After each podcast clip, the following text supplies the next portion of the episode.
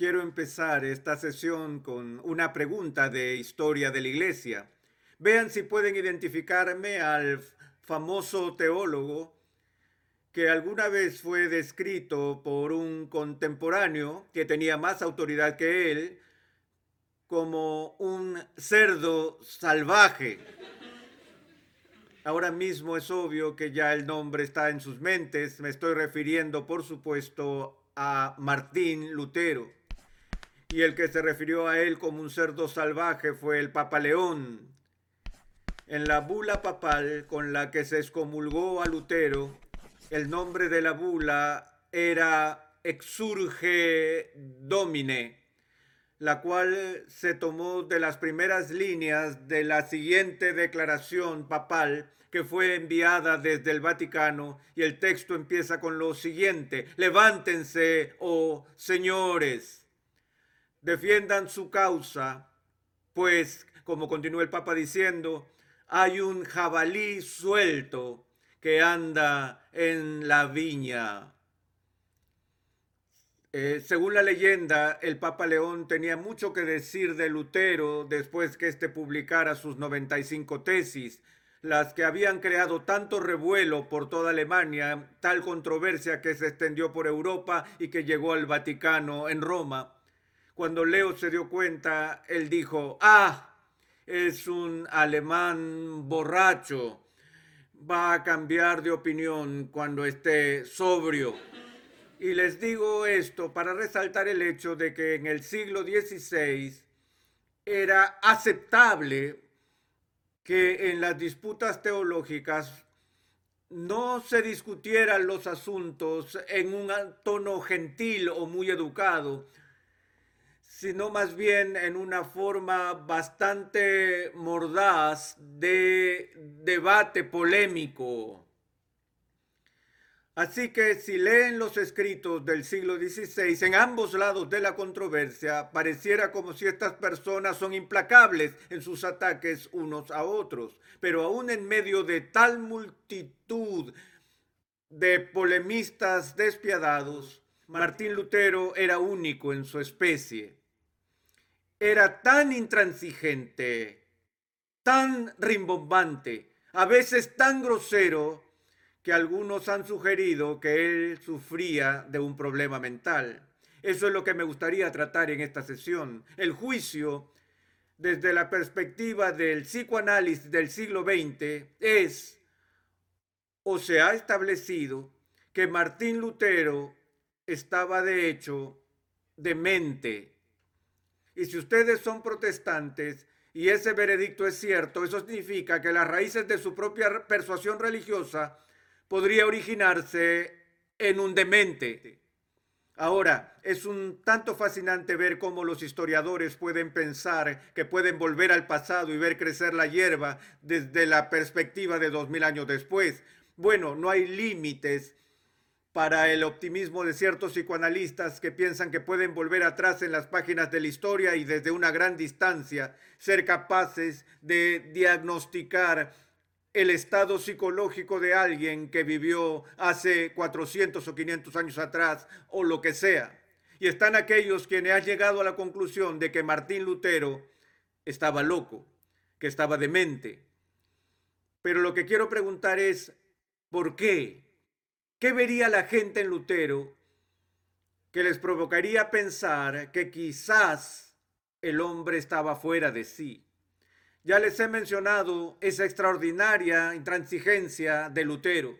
Leemos, por ejemplo, su famosa obra sobre la esclavitud de la voluntad, que es una respuesta al sofisticado, erudito, humanista Erasmo de Rotterdam, donde Erasmo había escrito una obra en contra de Lutero titulada La diatriba, y cuando Lutero le respondió a Erasmo le diría, le diría cosas como estas, Erasmo, eres tan tonto, un estúpido idiota. Él decía, ¿por qué tendré que tomarme el tiempo de escuchar tus endebles argumentos?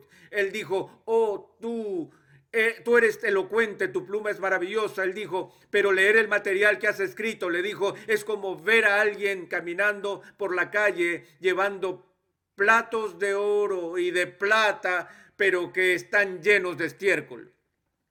Así es como Lutero iniciaba un debate teológico. No voy a traducir esas palabras a la lengua vernacular, pero creo que se entiende la idea. Lutero no solo era intransigente en su discurso, sino que era claramente neurótico, en especial con su salud. Era hipocondríaco. Toda su vida sufrió de ansiedad nerviosa y un estómago delicado. Toda su vida me identifico con eso. Tenía cálculos renales, sé que es eso. Predijo su muerte seis o siete veces. Cada vez que Lutero tenía un dolor de estómago, él estaba seguro que era algo mortal y siempre estaba chequeando a su alrededor por si el ángel de la muerte estaba por caerle en sorpresa y lo visitaba con algún tipo de juicio. Sus fobias eran muchas y legendarias. Tenía un miedo tal a la ira de Dios que al inicio de su ministerio alguien le hizo esta pregunta. Hermano Martín, tú amas a Dios. ¿Saben lo que dijo? Él dijo, amar a Dios. Me preguntas si amo a Dios. Amo a Dios, a veces odio a Dios. Veo a Cristo como un juez destructor que solo me mira para evaluarme y hacer caer aflicciones sobre mí. Imagínense a un joven preparándose para el ministerio que declara que pasa por periodos de odio a Dios y que ese odio estaba muy relacionado con este miedo paralizante que Lutero expresó que tenía para con Dios. Sabemos que cuando Lutero era joven, su padre tenía planes para que fuera un distinguido abogado. Y el viejo Hans Lutero, un minero de carbón de Alemania, ahorró dinero para hacer posible que su hijo vaya a la mejor escuela de derecho en el continente. Y cuando Lutero llegó a ser estudiante de derecho, se distinguió rápidamente como una de las mentes jóvenes más brillantes en el campo de la jurisprudencia en toda Europa. Pero en medio de esta experiencia, una tarde él estaba regresando a casa, montando a caballo, cuando de repente una tormenta surgió de la nada. Y Lutero se encontró atrapado en el camino y en medio de una violenta tormenta eléctrica. Y los rayos eran brillantes y los truenos estallaban cuando de repente un rayo cayó tan, tan cerca de su caballo que Lutero fue arrojado del caballo al suelo y luego al punto que tuvo que tocar su cuerpo para ver si todavía estaba vivo. Allí lo que hizo en medio de ese encuentro tan cercano con la muerte fue clamar, Santa Ana, ayúdame, me convertiré en un monje. Él tomó esta experiencia dramática como un presagio divino en su vida y como un llamado al ministerio. Así que para total decepción de su padre, Lutero abandonó la escuela de derecho y se incorporó a un monasterio donde empezó su entrenamiento para ser un sacerdote. Ahora, no hay muchas personas que tengan ese tipo de reacción luego de un encuentro cercano con un rayo. Recuerdo hace unos años atrás que en un torneo de golf en Chicago, tres destacados miembros del Tour Profesional de Golf resultaron eh, heridos por el impacto de un rayo cercano, incluyendo al litrevino. Todos sobrevivieron a esta difícil experiencia y poco después Trevino apareció en un programa de entrevistas, un show donde el anfitrión le dijo, señor Trevino, ¿qué ha aprendido de la experiencia de casi morir por el impacto de un rayo? Y Trevino sonrió y dijo, aprendí que cuando el Todopoderoso quiere ocupar mi turno, es mejor cederle mi lugar. Y Trevino siguió diciendo, también he aprendido a tomar precauciones cada vez que esté cerca de una tormenta eléctrica. El anfitrión dijo, ¿y qué es lo que haría? Dijo, si veo un rayo, inmediatamente saco mi palo, hierro uno y camino por el campo sosteniéndolo en el aire. Y él dijo, ¿por qué tendría que alzar un palo en el aire? ¿Es como un pararrayos? No, no, no, no, no, no, no. Es que ni siquiera Dios podría darle ese palo. Trevino respondió a su experiencia cercana con la muerte con una jocosidad típica y, y muy ligera. En cambio, Lutero fue movido a cambiar toda su vida, entrar en el monasterio y a renunciar a su carrera. Y todo esto no por amor a Dios, sino por una preocupación fóbica por la ira de Dios. Entonces, cuando el día finalmente llegó en que Lutero sería ordenado y celebraría su primera misa, y finalmente su padre y su familia habían hecho algo de paz con la decisión precipitada de su hijo. Hasta Hans Lutero decidió ir y asistir a la celebración de la primera misa que su hijo iba a realizar. Y como saben, Martín Lutero se había distinguido en la escuela como un destacado erudito y como un orador excepcional. Así que la gente estaba esperando con gran expectativa por su presentación y el desarrollo de su primera misa. Ahora deben entender esto, que en la iglesia romana, en la celebración de la misa, la creencia de la iglesia romana es que en medio de esta observación, un milagro divino, sobrenatural e inmediato se lleva a cabo cuando durante la oración de consagración, que solo puede ser ofrecida por aquel que ha pasado por la santa ordenación y ha sido consagrado como sacerdote, durante la oración de consagración el milagro se lleva a cabo, el milagro conocido como la transubstanciación, donde a pesar de la apariencia del pan y el vino sigue siendo el mismo y nadie puede reconocer ningún cambio observable en esos elementos, sin embargo Roma cree que hay un cambio sustantivo, un cambio esencial en esos elementos que ellos llaman transubstanciación, es decir, que la sustancia del pan y del vino se cambian a la sustancia del mismo cuerpo y sangre de Cristo. Aunque los accidentes, es decir, las cualidades externas perceptibles del pan y el vino siguen siendo las mismas. Este es el milagro. Y Lutero se había preparado en su entrenamiento para este momento en que se iba a hacer esa oración sobre los elementos y el misterio divino se llevaría a cabo de manera que después que la consagración ocurriera en las manos del hijo de un minero, ya no serían pan ni tampoco vino, no los elementos comunes de la tierra, sino nada menos que el santo cuerpo y la sangre de Jesucristo.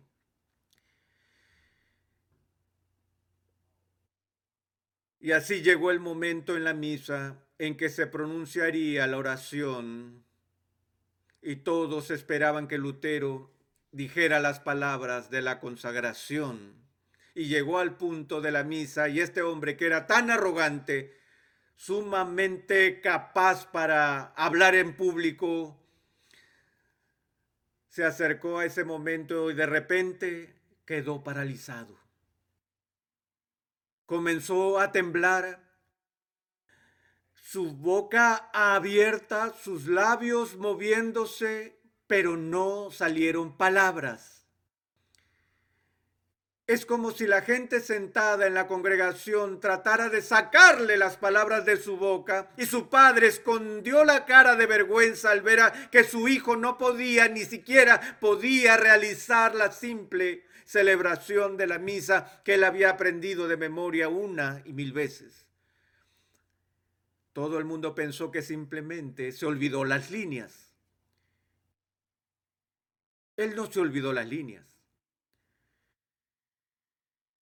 Finalmente solo las murmuró y rápidamente completó la misa y dejó el altar con una profunda vergüenza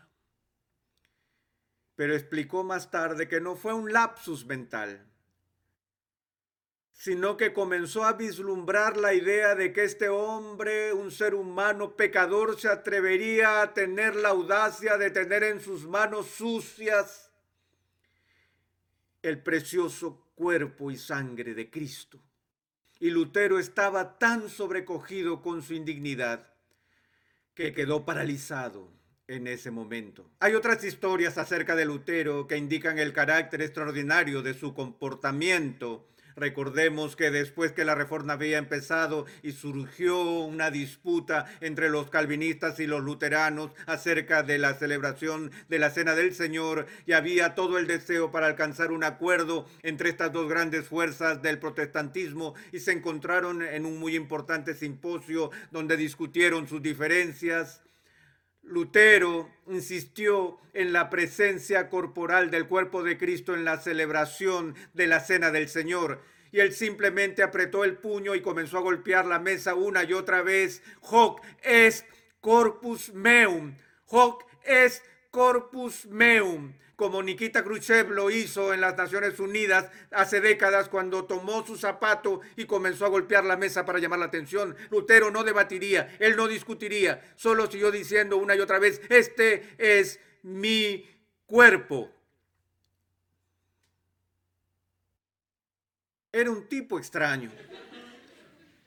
Dicen que quizás lo que más indicaría su demencia es el aparente compromiso con la megalomanía. ¿De qué otra manera se explicaría que alguien esté dispuesto a desafiar cada estructura de autoridad mundial y quedarse completamente solo, siendo un sacerdote joven contra toda la autoridad de la iglesia, contra el Papa, contra el Consejo de Iglesias, en contra de los mejores teólogos de la tierra? Bueno, él pasó a través de todos esos debates en Leipzig. Tuvo un debate con, eh, con Martin Eck, él debatió con el cardenal Cayetano, fue y se metió en problemas con el Papa y ahora finalmente toda la discusión llega a su clímax cuando Lutero es invitado a la, a la dieta, la dieta imperial de Worms. Y en Worms, Lutero fue llevado a juicio y se le pedirá que se retracte de sus escritos. Y sería juzgado no solo ante las autoridades eclesiásticas, sino también ante las autoridades seculares.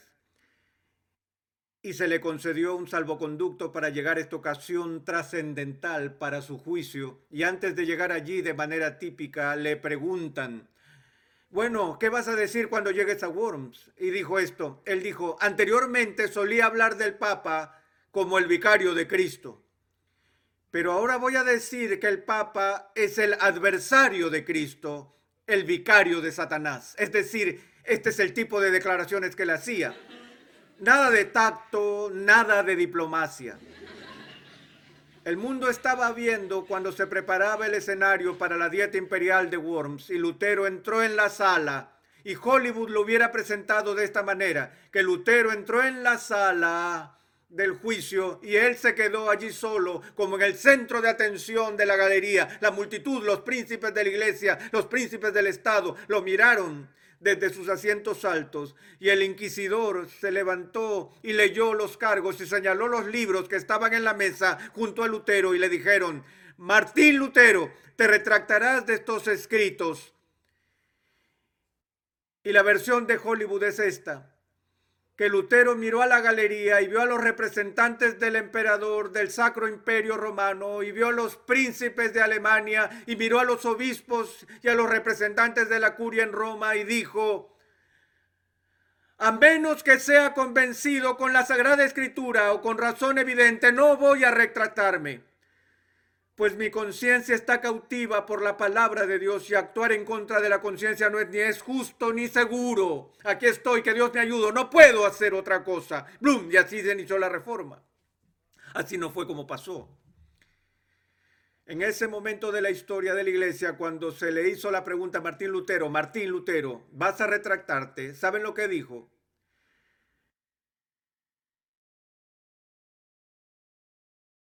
Él contestó la pregunta y nadie en la sala pudo oír lo que había dicho. Ellos dijeron, ¿qué dijo? ¿Qué dijo? Habla, Lutero. ¿Qué es lo que dijiste? ¿Vas a retractarte de estos escritos? Y él miró a las autoridades y dijo, Puedo tener 24 horas para pensarlo.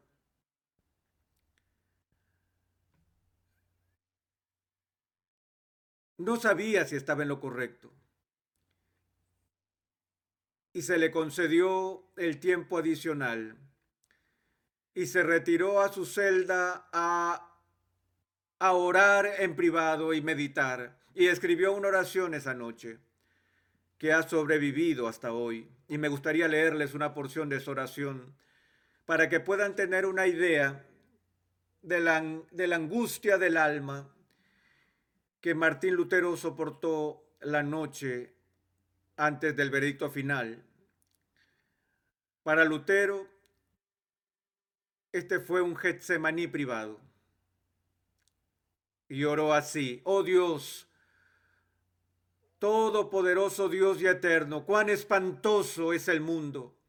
Mira cómo su boca se abre para tragarme y cuán pequeña es mi fe en ti. Oh, la debilidad de la carne y el poder de Satanás. Si tengo que depender de cualquier fortaleza de este mundo, todo ha terminado. Las campanas han sonado, la sentencia ha sido promulgada. Oh Dios, oh Dios, oh tú, Dios mío, ayúdame contra toda la sabiduría de este mundo. Hazlo, te lo suplico. Tú deberías hacer esto con tu gran poder.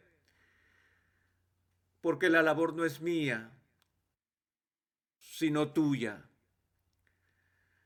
Yo no tengo nada que hacer, no tengo nada por lo cual contender con estos grandes hombres del mundo. Yo gustosamente pasaría mis días en felicidad y paz, pero la causa es tuya y es justa y eterna, oh Señor, ayuda, oh fiel e inmutable Dios, no me apoyo en hombre, sería vano. Todo lo que es del hombre se tambalea todo lo que procede del hombre debe fallar. Dios mío, Dios mío, ¿acaso no me oyes? Dios mío, ¿acaso no vives más? No, tú no puedes morir, tú no haces más que esconderte. Tú me has elegido para esta labor, yo lo sé. Por tanto, Dios, cumple tu propia voluntad y no me abandones por amor de tu amado Hijo Jesucristo, mi defensa, mi escudo, mi fortaleza y continúa de la misma manera. A la mañana siguiente, cuando Lutero regresó a la sala en la dieta de Worms, y de nuevo el inquisidor le hizo la pregunta, él dijo, hermano Martín, ¿se retractará ahora de estas enseñanzas?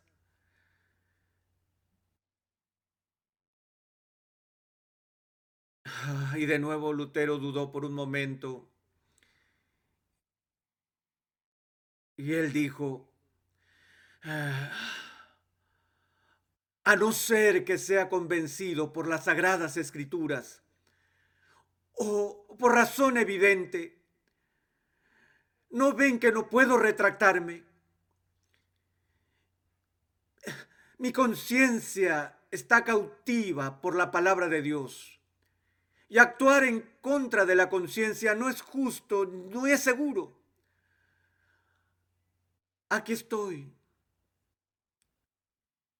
No puedo hacer nada más. Dios ayúdame.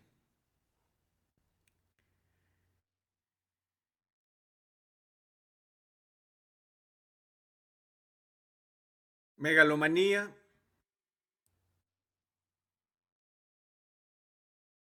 Visiones de grandeza, tal vez. Otro punto. De hecho, el aspecto de la vida de Lutero que realmente hace que se piense que estaba loco. Se remonta a sus años en el monasterio. Era la ocupación y la práctica de cada sacerdote joven en el monasterio cumplir la orden y la regla del monasterio de ir a confesarse a diario con su padre confesor. Y como una cuestión de rutina, los otros hermanos entraban en el confesionario y decían, Padre, pecado. Y escucho mi confesión. Él decía, bueno, ¿qué hiciste? Bueno, anoche después de apagar las luces, usé una vela y leí unos tres capítulos adicionales de los salmos cuando no debía. O ayer por la tarde codicié la pierna de pollo del hermano Emanuel durante el almuerzo. ¿En cuántos problemas puedes meterte en un monasterio? Estos chicos iban a confesarse y el confesor les decía, diga tantas Ave Marías y haga estas penitencias y, los enviaba de vuelta a sus labores como monjes. Y entonces Lutero venía al confesionario, él diría, Padre, perdóname por qué he pecado. Han pasado 24 horas desde mi última confesión. Y él comenzaría a recitar los pecados que había cometido en las últimas 24 horas. Y eso le tomaría no cinco minutos, ni diez minutos, ni media hora o una hora, sino que había días tras días donde Lutero podía pasar en el confesionario recitando sus pecados del día anterior y le podía tomar dos horas o tres horas o cuatro horas. Hasta el punto de volver locos a sus superiores en el monasterio. Y ellos se, y ellos se quejaron con él. Ellos dijeron, hermano Martín, Deja esta preocupación por pecadillos. Si vas a confesar algo que sea por un verdadero pecado. Pero todo lo que Lutero hacía eran esas cosas pequeñas que más bien empezó a verse como que le gustó el gasanear. Ellos dijeron, ¿qué es esto? ¿Te gusta pasar el tiempo en el confesionario ni no quieres hacer las tareas que se te asignan? Pero su confesor entendió que en Lutero no había otra cosa, sino que era honesto con eso. Y Lutero reveló más tarde que salía del confesionario después de tres o cuatro maratónicas horas y él oiría las palabras del sacerdote, tus pecados te son perdonados y él sentía tranquilidad y alegría mientras regresaba a su celda hasta que de repente se acordaba de un pecado que había cometido que se le olvidó confesar. Y todo el gozo y la paz se esfumaba. Eso es una locura, sí. En términos psiquiátricos modernos entendemos que se tienen mecanismos de defensa internos y normales para defenderse de las propias aflicciones culposas. Somos muy, muy adeptos a negar la culpa o justificar la culpa como seres humanos. Dicen que a veces hay una línea delgada entre la locura y el genio y que aquellos que son genios a veces cruzan de un lado a otro la línea. Yo sospecho que tal vez eso es lo que pasó con Lutero, porque la cosa que los psiquiatras pasan por alto sobre este hombre es esto que antes de que Lutero haya estudiado teología, él ya había, se había distinguido con brillantes como estudiante de leyes. Y él tomó esa mente aguda, esa mente entrenada en derecho, y él aplicó a la ley de Dios.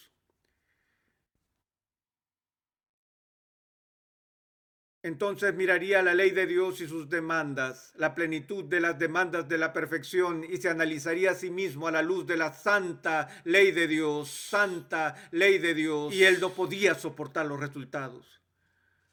Continuó evaluándose, no comparándose a sí mismo con los demás seres humanos, sino mirando el estándar del carácter de Dios, de la justicia de Dios, al verse a sí mismo tan horrible en comparación con la justicia de Dios, hizo que después de un tiempo comenzara a odiar toda la idea de la justicia de Dios. Entonces una noche, mientras preparaba una conferencia, como doctor en teología para enseñar a sus alumnos de la Universidad de Wittenberg sobre las doctrinas y las enseñanzas del apóstol Pablo en el libro de Romanos, mientras estaba leyendo el primer capítulo y leyendo también los comentarios y también un pasaje que Agustín había escrito siglos después, llegó a Romanos 1 y leyó estas palabras. Porque la justicia de Dios se revela por fe y el justo vivirá por la fe. Y de repente el concepto brotó en su cabeza. Lo que este pasaje estaba enseñando en Romanos es que se está discutiendo la justicia de Dios, no esa justicia por la que Dios mismo es justo, sino que estaba describiendo la justicia de Dios, que Dios, que Dios provee para ti y para mí por pura gracia, libremente a cualquier persona que pone su confianza en Cristo, Cualquiera que pone su confianza en Cristo recibe el abrigo y el amparo de la justicia de Cristo. Y Lutero dijo, esto entró en mi mente y me di cuenta por primera vez que mi justificación, que mi posición delante de Dios no se establece sobre la base de mi propia justicia desnuda, la que nunca estará a la altura de las demandas de Dios, sino que descansa única y completamente en la justicia de Jesucristo, a la que debo aferrarme en una fe confiada. Él dijo, y cuando comprendí que por primera vez en mi vida había entendido el Evangelio, y miré y vi que las puertas del paraíso se abrieron y yo las atravesé. Y es como que Lutero le dijo al mundo que desde ese día en adelante los papas y los consejos, las dietas y los reyes, el justo vivirá por la fe, la justificación por la fe sola. Dios es santo y yo no lo soy. Ese es el artículo sobre el cual la iglesia se mantiene o cae y no lo negocio con nadie. Porque es el Evangelio. ¿Es esto locura? Damas y caballeros, si eso es una locura, yo oro para que Dios envíe un ejército de personas dementes como esas a este mundo. Que el Evangelio no pueda ser eclipsado, que podamos entender que en la presencia de un Dios santo, que como nosotros que somos injustos podemos ser justificados, es por el hecho de que Dios en su santidad, sin negociar su santidad, nos ha ofrecido la santidad de su Hijo como el amparo por nuestro pecado, que todo el que cree en Él no se pierda, mas tenga vida eterna. Ese es el Evangelio por el que Lutero estaba preparado para morir. Oremos. Padre, te damos gracias por el testimonio de este demente, que entendió con cuánta desesperación necesitamos una justicia que no es la nuestra, para cubrir nuestra propia falta de justicia. Padre, te damos gracias porque no nos pusiste al borde del abismo del infierno como lo hiciste con Lutero, que no nos has llevado al punto de la desesperación antes de que hayamos sido capaces de ver la dulzura y la gloria de Cristo, pero si es necesario para que cualquier persona que escuche este mensaje lo abrace, entonces ruego Dios que el ángel de la muerte sea enviado a la conciencia de todos los que rechazan esta gracia hasta que como Lutero estén listos para saltar de alegría al entender que su justicia está en Cristo y solo en Cristo. Amén.